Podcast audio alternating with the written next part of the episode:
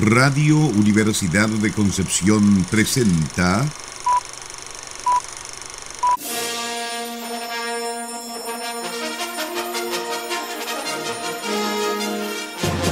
De película.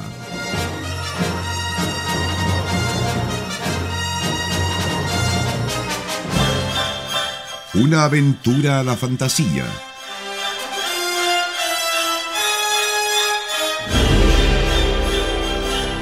un paseo por las imágenes que guardan tu memoria.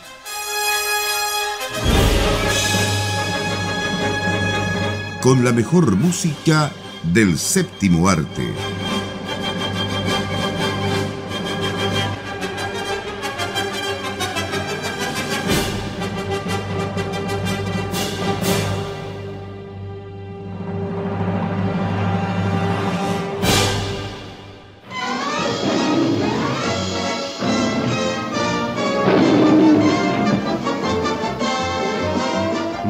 Buenas tardes, estimadas auditoras y auditores de Radio Universidad de Concepción. Damos comienzo a otro programa donde estamos revisando la eh, música de algunos compositores y compositoras, pero así específico, no, no, no estamos viendo una, una película, sino que vamos a ver eh, prácticamente o parte, digamos, de su obra eh, para el cine, pero en este caso para los dibujos animados. ¿O no, chiquillos? De todas maneras, era también música para el cine, Sí, sí, ¿ah? por supuesto. porque nosotros nos acostumbramos durante nuestra infancia a ver esto en la televisión. eh, algunos en VHS tal vez, no sé, lo dirán ustedes, fue mi caso. Eh, pero la verdad es que eh, la producción de la que vamos a hablar hoy día circuló principalmente, en principio, por los cines. Vamos a hablar el día de hoy de uno de los compositores, me atrevo a decirlo sin ninguna duda, más geniales de la historia de el cine, digámoslo así, de la música para medios audiovisuales. Y creo que durante el programa van a salir varios argumentos que apoyan esta declaración. ¿ah? No es algo que estoy diciendo de forma tan gratuita. Y nos vamos a ir al pasado, bien al pasado incluso, eh, pero eh, de todas formas creo que lo vamos a pasar increíble el día de hoy con la música que traemos. Hoy día lo vamos a pasar chancho, como se dice vulgarmente. Ya que Pero tú dijiste lo del cachuchazo la semana pasada, entonces Le- Les moví el piso con mi léxico académico. Eso es lo. No, eso dejémoslo fuera hoy día, por favor. No, el día de hoy seguimos con nuestro ciclo de compositoras y compositores. Ya pasamos los compositores, de hecho, la selección fue bastante graciosa, porque todo es gracioso el día de hoy. Porque después de ver a dos tremendas compositoras, un trabajo bastante serio, con bastante peso, vamos a terminar este ciclo eh, una nota más alegre. Eh, ustedes van a entender pronto por qué, porque vamos a revisar eh, los dos siguientes capítulos. Música de dibujos animados de la mejor época, creo yo, de los dibujos animados, de los cartoons, de los años de la década de los 30, 40. Y hoy día vamos a ver nada más y nada menos que al gran Scott Bradley, compositor de muchas bandas sonoras, pero en específico lo que más trabajó fue para eh, Tommy Jerry. Tommy Jerry y algunos de los cartoons de Tex Avery, con los cuales yo creo que muchos crecimos viendo en la tele, no sé cómo, yo todavía me, no, me pregunto cómo pasé de curso en la básica, porque yo no se lo pasaba viendo tele, viendo mono animado, no recuerdo haber hecho ni una tarea, pero sí recuerdo que haber visto harto Tommy Jerry. Yo debo decir que Tommy Jerry cuando era pequeño eran mis dibujos animados preferidos, digamos. No me los perdía por nada. Yo creo que con Sara tuvimos la suerte de poderlos ver por televisión abierta. No ¿cierto? como otros. No como otros que tuvieron que verlo por, por, por VHS. Eh, Llegaban nomás, llegaban a la claro. casa. Pero como dice Sara, eh, por lo menos eran mis dibujos animados preferidos. Yo creo que la música de Scott Bradley está en el consciente colectivo de muchos, de muchos, de muchos. Yo creo que en todo el mundo la, la gente conoce, ¿cierto? La obertura, por lo menos, de esta de, de estos geniales eh, dibujos animados. Como él daba vida a, a, este, a estos cartoons, ¿cierto? Porque debemos recordar de que no tenían diálogos por lo menos en, eh, lo que es MGM, ¿cierto? Lo que es Tommy Jerry. eh, creo que Droopy sí, Droopy hablaba un poco, pero en Tommy Jerry no habían diálogo. Era solamente música, eran sonidos, eran, eh, qué sé yo, de repente eh, estos como silbidos, como estos... Eh, pues era algo muy ruidoso. claro, es decir, el kazoo o, o, esta cuestión que, que, hace como ruido medio raro.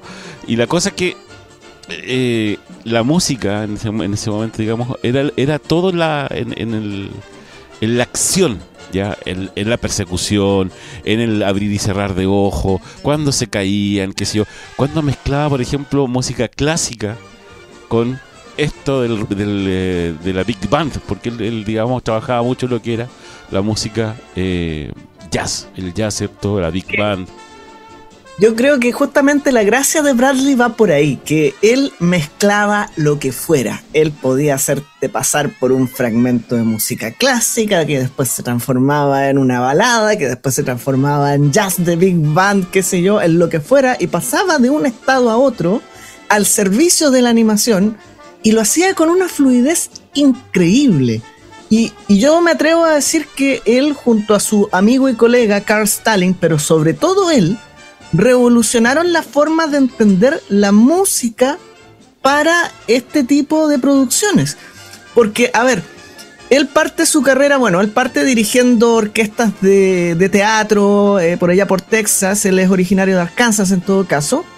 Y luego se ve vinculado con el mundo de la radio, después llega a trabajar en estos estudios con una formación bastante, entre comillas, precaria, en el sentido de que él no tenía estudios formales de composición en un conservatorio, ni mucho menos. Había aprendido algo de armonía con el director del coro de una iglesia en la que trabajó.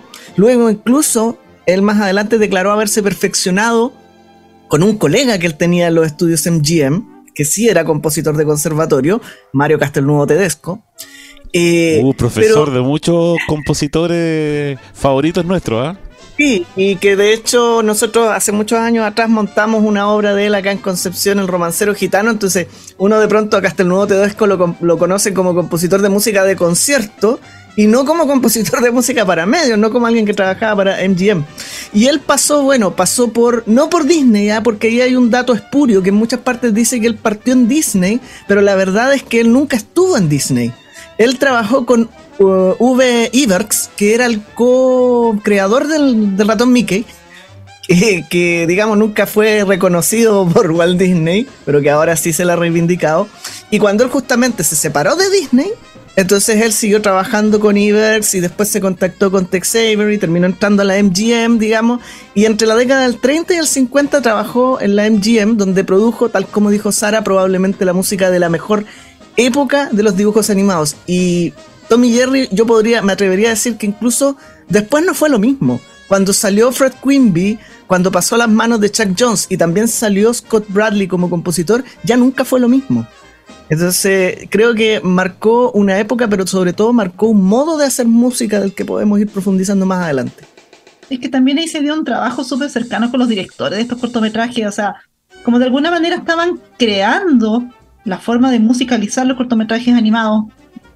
Partamos de la base que el cine sonoro no llevaba tantos años tampoco en esa época. Eh, estamos hablando de hace cinco años nomás que ya estaban las películas así como más, más presentes en el cine con sonido. Ciertamente los dibujos animados no eran prioridad para, para empezar a, incursionar en, cosas no es como ocurre hoy en día, que hay mucho más presupuesto para la animación. Antes era casi como una humorada. De hecho, eso le pasó harto la cuenta en su momento a Disney y a varios más que trataban de demostrar que esto también era un arte, digamos, que también merecía como otro tipo de, enfoque. Pero en fin, aquí Scott Bradley también trabajaba súper eh, de cerca con los, con los directores, y le comentaban todas estas ideas locas que tenían, y él de alguna manera como entendía la visión que tenía, y lograba poner en el momento preciso el sonido preciso, que yo creo que es lo que caracteriza tanto la, la música, en este caso, bueno, Tommy Jerry, también están las Merry Melodies, en fin, Box Bunny, que eso vamos en otro capítulo. Eh, que de hecho es algo que yo diría que es casi como un arte perdido. O sea, hoy en día si tratan de musicalizar así, y lo hemos visto cuando han hecho como estas versiones modernas de Tommy Jerry, o versiones modernas del Pato Lucas, por ejemplo, no funciona, no tienen como esa locura que yo digo que en esa época, tipos viejos ya, pues, hablando gente de 50 años más, haciendo esta clase de contenidos para niños, porque al final digo, estaba orientado harto para niños y bueno, para toda la edad también. Eh, pero tenían otro sentido del humor, quizás porque antiguamente también había más libertades o precisamente porque estaban incursionando en este lenguaje. Y yo creo que ahí está la ventaja de Scott Bradley y, los otros que trabajaron junto con él de poder como sentar las bases de este sonido cartoon. Sonido cartoon que toma harto de la música popular. Comentábamos en, nuestra, en nuestras reuniones de pauta con Felipe que harta referencia a música clásica también. Música clásica y jazz, que es la música que tenían en esos años. O sea, hoy en día si te ponen una referencia a Rocky, por ejemplo, claro que todo, todo el mundo la va a entender pero en esa época, ¿cuáles eran los referentes en los que te podías agarrar? O sea, harto de música clásica, sonaba harto jazz, canciones populares. Y hasta el día de hoy un poco como esta tradición todavía se mantiene. O sea, que de alguna manera le, claro, le permitió a la animación como liberarse un poco, liberarse un poco y hacer lo que quisieran. O sea, tanto como el, el, formato animado te permite hacer locuras con la imagen, también hacer locuras con el sonido. Y eso es lo que estaba aprendiendo. De hecho, todas las acrobacias que hacían para poder capturar, ¿cierto? Los movimientos, sobre todo, en, en, en, estos, en estos cartoons. Nosotros de repente veíamos con Sara ahí algunos capítulos de Tommy Jerry, este, el, oso bailarín, por ejemplo. El capítulo favorito de este Claro, eh, es que la música es espectacular de ese, de ese capítulo. Eh, de hecho, también está, ¿te acuerdas lo de Strauss cuando veíamos el. Eh, cuando supone que era el gato de Strauss y perseguía al ratón y el ratón bailaba y todo el, y todo el mundo la servidumbre los pilló digamos en algún momento y tuvieron que empezar a presentarse en todos lados. Hacer los conciertos que hacer los conciertos. ¿qué más? todavía, todavía exploto cuando vuelvo a ver ese cartoon que ganó varios premios ah, y llega a esa escena del cómo tocar vals en cinco o seis lecciones. Sí claro.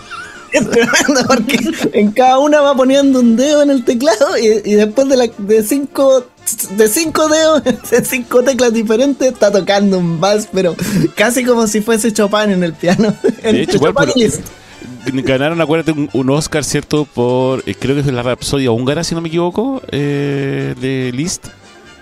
vamos a confirmar. Sí, lo que pasa es que hubo dos cortos muy similares. Justamente uno de este fue Johan Ratón y otro de, de la Warner, que, compitieron ese año por el Oscar, el corto animado. No, pero fue, cuál ganó. Pero fue no, Tommy Jerry. Tommy Jerry fue el que ganó el, Oscar a, mejor corto animado. o, la música o algo así fue. Eh, chiquillos, los eh, invito a revivir eh, la música para Tommy Jerry, ¿cierto? De Scott Bradley. A, a, imaginarse, vamos a usar la imaginación, porque esto es lo bueno de esta música, que uno la puede escuchar sin ver la imagen y te vas a imaginar y te vas a recordar y empezar a imaginar los movimientos, ¿cierto? Y toda la acción que ocurría en estos cartoons. Vamos a la música mejor porque yo creo que aquí habla por sí sola. ¿no? Creo que muchas veces podemos decirlo con tanta certeza. Aquí la música habla por sí misma. Vamos a escuchar Tommy Jerry y también algunas otras cositas. El día de hoy revisamos las composiciones de uno de los íconos de la música animada, el padre de las persecuciones, Scott Bradley.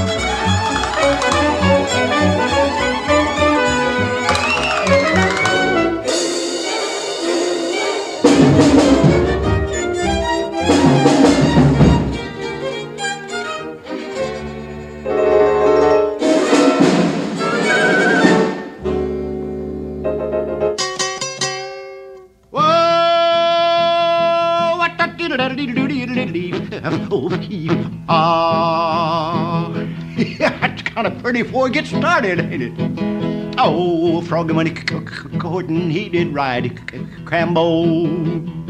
Froggy he courting, he did ride uh, Crambo. Froggy he courting, he did ride a sword and a, and a, and a revolver by his side. Crambo.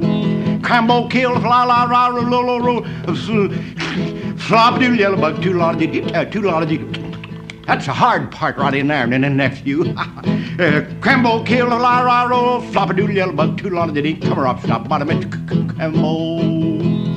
Aliole, and the yodel goes right in there somewhere, but it's a little too high for me. Oh, where will the wedding supper be? Crambo. Where will the wedding supper be? Crambo.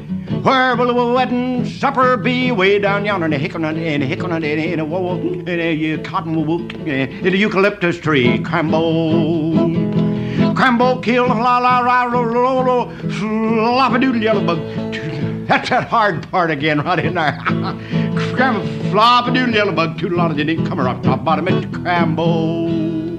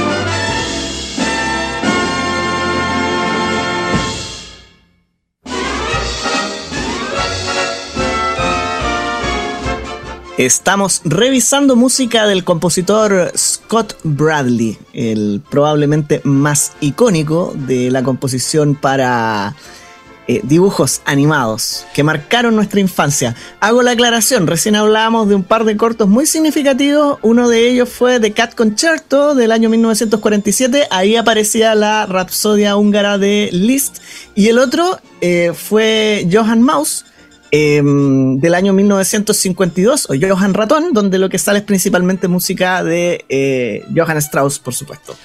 Bueno, y pero- ambos ganadores de premios, si no me equivoco, Sí, ¿no? pero debemos reconocer de que eh, eh, Scott Bradley, como decía igual Sarita en algún momento, al, mo- al mezclar eh, esta música de Big Band con música clásica, también eh, le mostraba, ¿cierto?, a los, a, a los, a los chicos, a los niños de esa época, que estaba la música clásica y que también de alguna forma podía acompañar, ¿cierto?, los dibujos animados, que obviamente no era algo clásico ya, sino que era algo que tú podías ver y que se te divertía y todo, y estaba la música clásica presente. Entonces, qué mejor manera de dar a conocer también la música clásica en, eh, en la televisión, o en el cine, o a donde fuera. Ya, eh, ¿Sabes eso- ¿Mm? ¿Sí? Yo creo que el aporte en todo caso, más que dar a conocer la música clásica, fue justamente el otro, el dar a conocer la música popular. ¿Por qué lo digo? Porque Bradley se pasó como cinco pueblos respecto de su propuesta de musicalización de dibujos animados. Recuerden que el gran referente en ese momento era Disney, y Disney apelaba a un estilo mucho más serio, si se quiere, a pesar de que era entretención, y mucho más, entre, comillas, realista, a pesar de que esto era caricatura.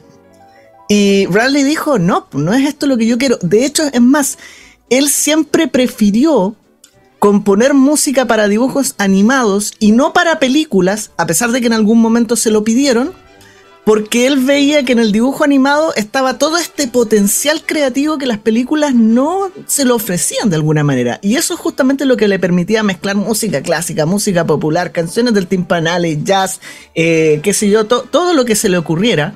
De hecho, está, es muy conocido el, dato de que en, en el corto the Dog, que es cuando Jerry se esconde en una perrera y Tom se di- disfraza de perro, qué sé yo. eh, usó hasta una serie dodecafónica, es decir, utilizaba recursos de la música contemporánea y pasa muy piola porque para lo que necesita el corto funciona muy bien. Y incluso en algún momento él comentó esto de como me disculpará el doctor Chomber si no le parece lo que hice con su música, pero lo- lo- los músicos lo encontraron súper divertido. o sea, una cosa así, lo parafraseo nomás. Entonces, y, y yo creo que tiene que ver también con, con esto de que él no tenga una formación tan estricta, tan rígida, porque en el fondo, si bien él fue adquiriendo las herramientas técnicas para componer, estaba mucho menos eh, imbuido por este pensamiento rígido. Y eso, o sea, el experimentalismo del momento eh, que se estaba viviendo en, en cuanto a la animación, lo que hablaba Sara recién, más eh, su pensamiento tan intuitivo y también su propio experimentalismo dio pie a que lo que él hiciera rompiera con un montón de barreras que se estaban planteando en ese punto de la historia. Ahora lo curioso es que eh, para todo el trabajo que hizo Scott Bradley, para lo importante que fue en ese momento, eh, su contemporáneo Carl Stalin eh, era mucho más, como que hasta el día de hoy se conoce mucho más su obra. Sí, Como que de alguna manera eh, quedó un poco en el olvido Scott Bradley. De hecho, si uno busca información sobre él, cuesta un montón encontrar. no, se van repitiendo los mismos datos, se nota que son las mismas fuentes. Pero, de hecho, hasta no hace mucho, y recién se editó un disco con la música que hizo él para Tommy Jerry, para los, para los dibujos animados de Tex Avery. Eh, ¿Qué más iba a mencionar? Bueno, el tema de que yo creo que influyó mucho que él haya comenzado trabajando eh, en la MGM versus los que estaban trabajando en Warner. Porque ¿para qué estamos con cosas? MGM tenía su equipo de, de animación, o sea, cuarto cortometraje, por supuesto que Tommy Jerry es un, es un ícono hoy en día. Pero en algún momento MGM igual iba pasando por altos y bajos, más bajos que altos. O sea, de, de hecho, de hecho, él terminó su carrera en rigor cuando MGM cerró su Claro, su terminó así, a- digamos casi a, a honorarios, terminó su carrera. Eh, bueno, después fue vendido toda esta división, pasó a, a manos de Hanna Barbera y ahí quedó. Y, y Hanna Barbera, en comparación con lo que era la, la potencia de Warner, eh, no hay comparación. Y yo creo que por eso hemos perdido harto de la información del legado que deja, porque no, no es para menos, digamos. Uno analiza su obra, uno escucha todas las cosas y, y claro que uno reconoce la buena parte de... Y esto es otra cosa que a mí me, me da mucha lata. es que, bueno, por temas de ser políticamente correctos hoy en día, porque todo tiene que ser así, eh, los canales de televisión abiertos y por cable ya no están dando estos cortometrajes antiguos. Casi, casi no los dan. Cuesta mucho encontrarlos en internet, mucho menos en español latino, digamos. Hicieron doblajes nuevos que cambiaron hartos diálogos, el sentido del asunto hay cortometrajes que derechamente los han hecho desaparecer. Y se pierde un legado al final, pues se pierde un legado de algo que fue súper importante, el nivel de producción, la cantidad de material que iban sacando año a año era tremendo. Y ahí también se va perdiendo el trabajo de Scott Bradley, lamentablemente, porque no está tan protegido, digamos, versus un, un Box Bunny otros personajes que, que hoy en día siguen saliendo en películas, por ejemplo, no sé, pues Space Jam, qué sé yo. Claro. Eh, ¿Sabes qué? Le aporto con un dato freak. Recién comentaba que eh, la división de animación de la MGM cerró, no recuerdo el año, me parece que el 57. 57, sí. Por ahí. Eh, y William Hanna y Joseph Barbera en ese momento trabajaban para la MGM, entonces después de este cierre deciden abrir su propio estudio y salen todos estos dibujos que les reconocemos a ellos, que son los Picapiedra, Huckleberry Hound, Don Gato, algunos que fueron más exitosos acá que en Estados Unidos. ¿eh? Eh, y bueno, ellos le ofrecen a Scott Bradley irse a trabajar a su estudio, a su nuevo estudio, y él rechaza. Y en ese momento sintió como que ya había llegado el hito que marcaba el final de su carrera y él se fue retirando. Llegó a componer algunas piezas de concierto, pero siempre inspirada en la música de dibujo animado. Bueno, y el dato freak que iba a dar yo es que decíamos recién que estos cortos en su mayoría no tenían diálogo. Eh, y sin embargo, de vez en cuando se dejaba escuchar algún grito muy característico del gato Tom, Sí, frente a algún golpe, algo que le caía en el pie, qué sé yo. Bueno, ese grito, la voz, era nada menos que de William Hanna. Después uno de los ejecutivos de Hanny Barbera. ¿Y quién será el que sale cantando? De repente escuchaba unos tracks de cuando salía el, el tío, parece, de Jerry. Y sale con un súper campechano y dice, será el mismo Scott Bradley cantando. Esa información ya quedó en el olvido. ¿Sabes qué? Mucha de esta gente, porque eran como todos conocidos, o sea, recién hablábamos de que pasaron por Disney, Scott Bradley antes de MGM también pasó por los estudios de Walter Lance, que es el, el, creador del pájaro loco, qué sé yo. Como que todo este mundillo se conocía, o sea, era un grupo relativamente cerrado. Y muchos de ellos eran de esa zona. Bradley era de Arkansas, pero por ejemplo Tex Avery era de Texas, creo que Carl Stalling también era por ahí, entonces como que su mundo cotidiano tiene que ver justamente con esta cultura del redneck, como del Midwest eh, estadounidense, bien campechano, como dices tú.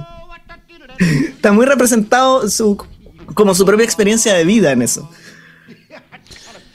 Eh, bueno, sí, con, con Sara hemos escuchado eh, harto, harto de esto eh, mientras tenemos algunas reuniones de, de pauta y, no, y también no, nos dábamos cuenta de algunos, de algunas, como decía, algunas canciones, algunas armonías que se hacían con las voces que también se perdieron un poco en el tiempo, no solamente la, la música, digamos, más, más campirano, campechana que escuchábamos ahí.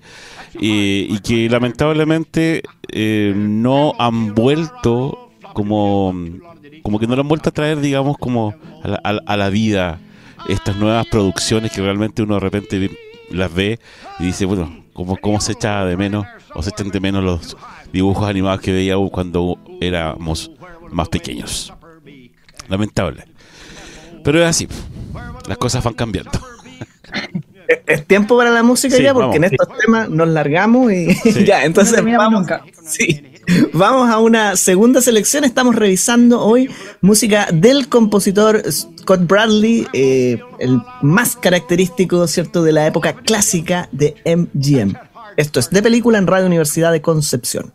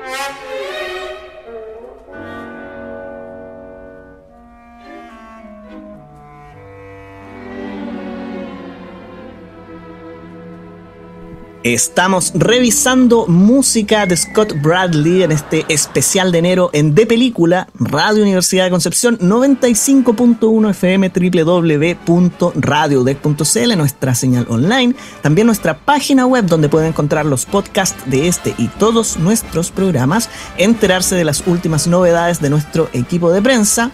Eh, estamos también en redes sociales, Facebook, Twitter e Instagram como Radio Deck y su programa de película en Facebook e Instagram, además de alojar el podcast en Spotify, Podbean y Apple Podcast. Y recuerde, nos queda todavía un programa más antes de cerrar la temporada y después seguimos presentando música de película en esta franja para que nos volvamos a encontrar ya en nuestra próxima temporada.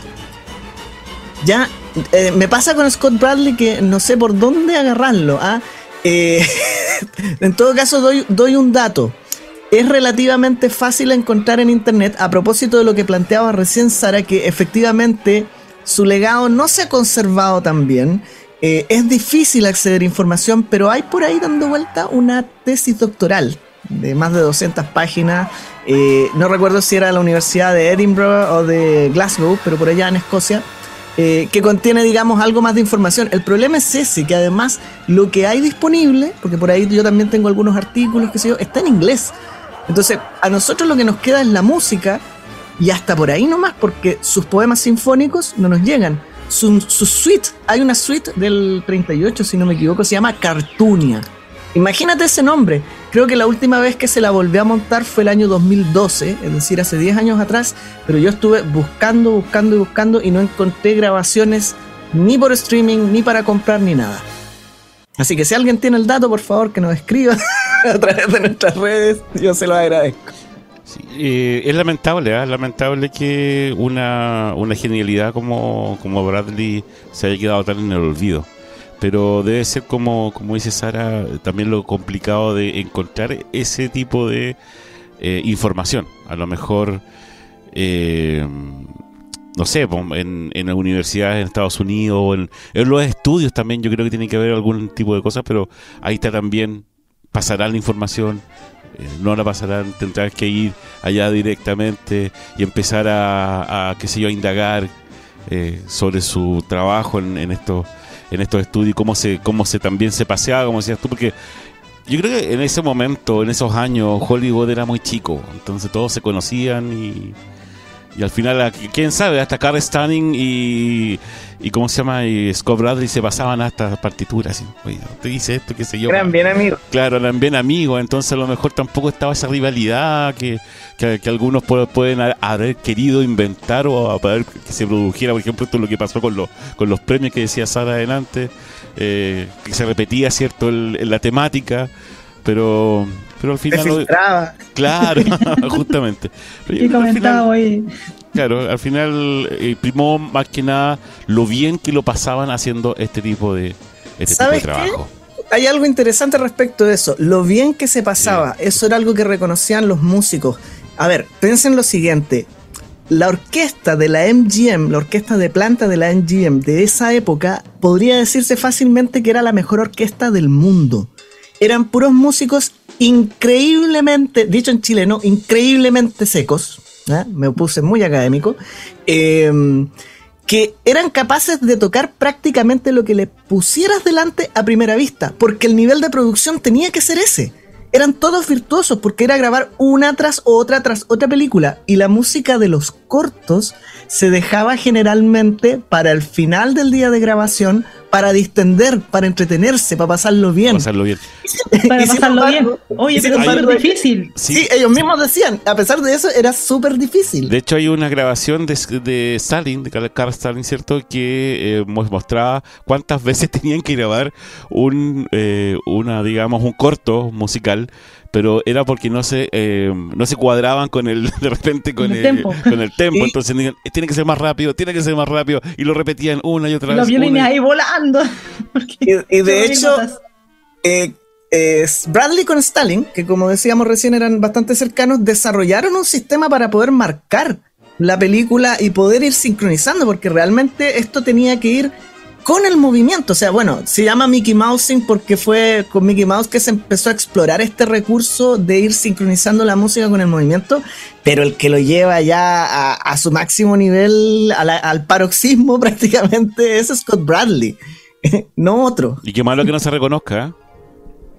Sí, O sea, sí, piensa en un álbum que, que, está, que se editó desde el 2006. Imagínense la cantidad de años que ha tenido que pasar para que alguien diga, diga ya, tenemos que hacer un álbum recopilatorio de toda esta obra de los cartoons del año 50, 40. De, Sí, es que yo creo que justamente debe ser por lo que estaba diciendo igual Nicolás delante de, de, de todas estas eh, investigaciones que se, han, que se han querido hacer para dar a conocer el trabajo y que, y que no hay material.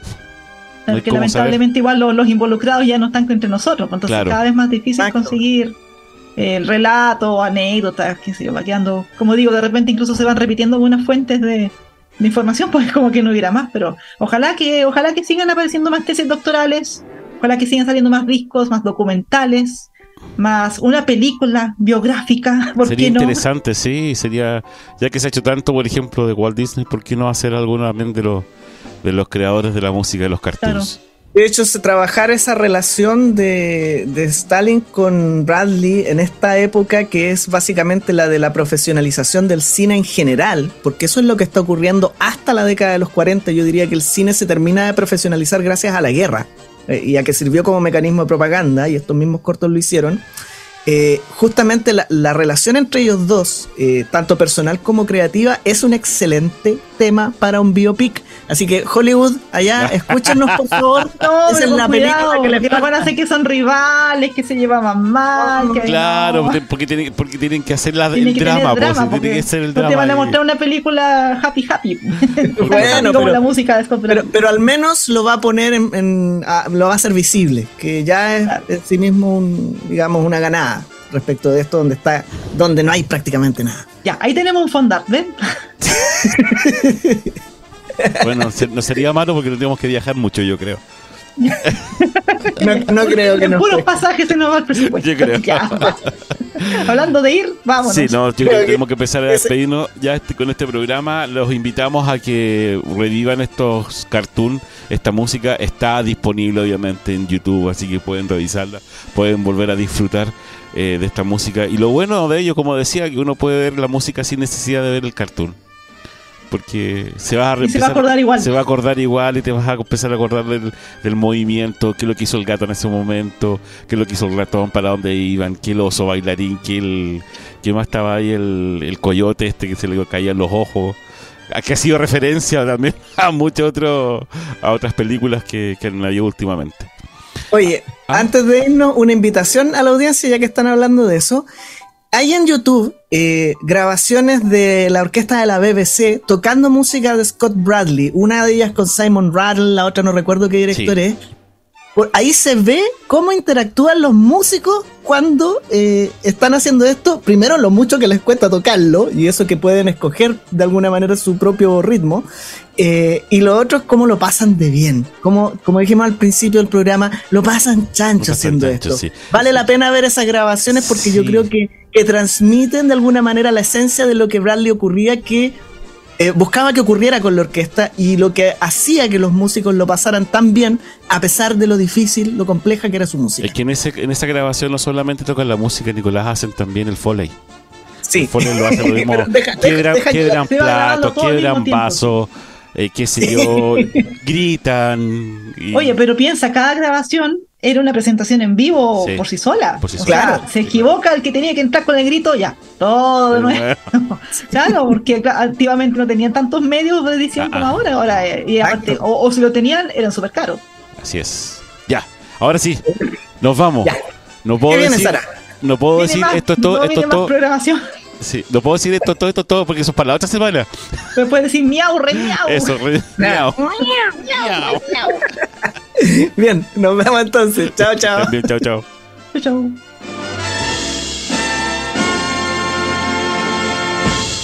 Radio Universidad de Concepción presentó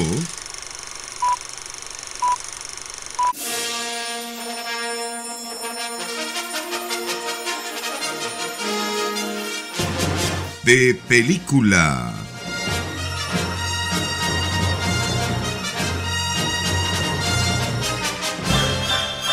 Una aventura a la fantasía.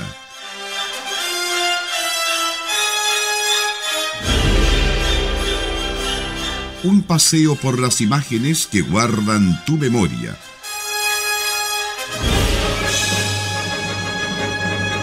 Con la mejor música del séptimo arte.